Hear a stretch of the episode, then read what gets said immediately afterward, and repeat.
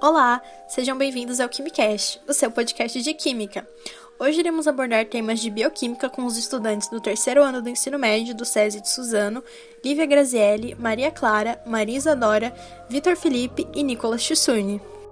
E para dar início a esse assunto, primeiramente eu vou explicar como a gordura trans age no corpo e depois eu vou fazer perguntas para os nossos convidados.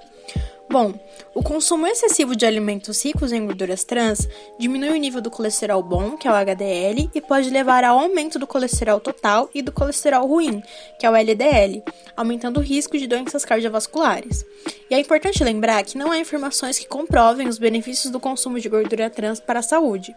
Não é recomendável comer, mesmo em quantidades muito pequenas.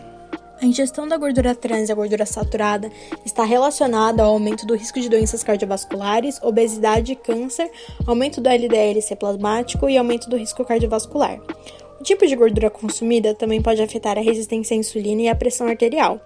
A substituição da gordura saturada da dieta por gorduras mono e poliinsaturadas é uma estratégia para controlar melhor a hipercolesterolemia e reduzir a chance de eventos clínicos. Então, meninos, e como os isômeros afetam os fármacos? Bem interessante essa pergunta. E bem, para começar, os isômeros são substâncias químicas que apresentam propriedades físicas e químicas diferentes, mas eles possuem a mesma forma molecular, ou seja, a mesma quantidade de átomos de cada elemento químico.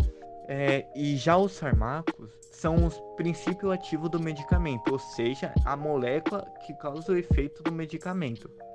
Ah, sim, e vocês têm alguns exemplos para citar? Sim, nós temos dois exemplos. O primeiro é o naproxeno, que ele é um anti-inflamatório não esteroide. Ele tem propriedades analgésicas, anti-inflamatórias e antissépticas. Ele é um isômero óptico e ele tem ação anti-inflamatória, ou seja, ele alivia dores agudas causadas por alguma inflamação, tipo dor de garganta, alguma dor abdominal ou alguma febre em adultos.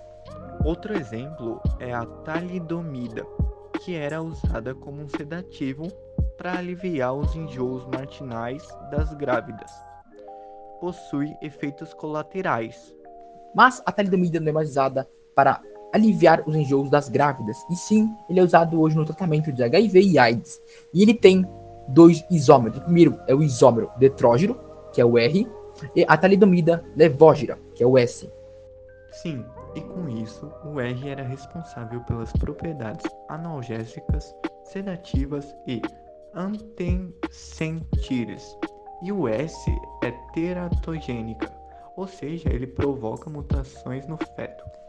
Bem, como o Vitor comentou, esse é um dos grandes motivos do porquê a talidomida não é mais usada, né? Talvez se pergunte quando foi descoberto, né, essas mutações do feto. Bem, isso foi descoberto em 1959 na Alemanha. Que naquela época a talidomida ela era vendida sem receita, então as grávidas acabavam comprando, né, sem saber os efeitos colaterais, para tentar aliviar o enjoo que elas estavam tendo. E por causa disso, mais de 161 bebês acabaram sendo afetados, né? E nasceram com algum tipo de deficiência. Que isso foi nomeado como a síndrome, a síndrome da talidomida, que foi uma tragédia na época. Lívia, é possível diminuir o consumo de gorduras trans e saturada? Bom, Lari, sua pergunta foi muito interessante. E sim, é possível nós diminuirmos o consumo e eu vou dar algumas dicas.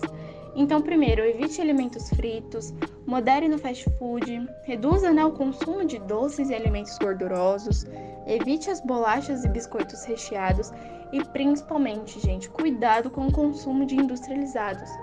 Por quê? Porque mudando nossos hábitos, né, durante a semana, por exemplo, vamos optar por fazer uma refeição mais saudável, né?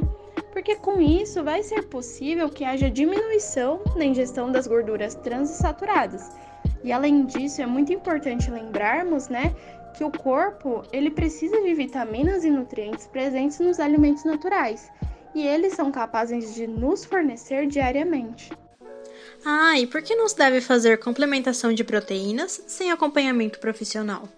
Bom, Lari, essa pergunta foi excelente. O que não fica bem explicado é que usar remédios e fazer alterações radicais na alimentação sem ter acompanhamento nutricional pode colocar a saúde em risco e trazer complicações piores do que excesso de peso.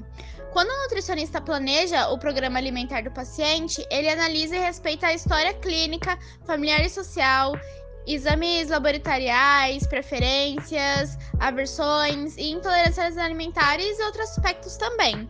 Portanto, muitos prejuízos podem ser causados por regimes de emagrecimento realizados sem avaliação adequada. é, essas dietas, né, sem acompanhamento, são restritivas. Então, elas não levam em conta é, o estado de saúde, o hábito alimentar e não conseguem acompanhar a manutenção do peso perdido. E por último, vocês podem me explicar qual é a relação entre o valor calórico do refrigerante comum, o diet e a quantidade de carboidratos? Enquanto uma garrafa de 500 ml de refrigerante pode conter cerca de 200 calorias, a versão diet pode ter apenas uma caloria. No entanto, no lugar do açúcar, esses refrigerantes utilizam adoçantes sintéticos que podem ser igualmente ruins para a sua saúde. Inclusive, há um estudo que aponta que o consumo dessas bebidas diet pode levar ao ganho de peso, além do aumento de risco de desenvolver diabetes do tipo 2.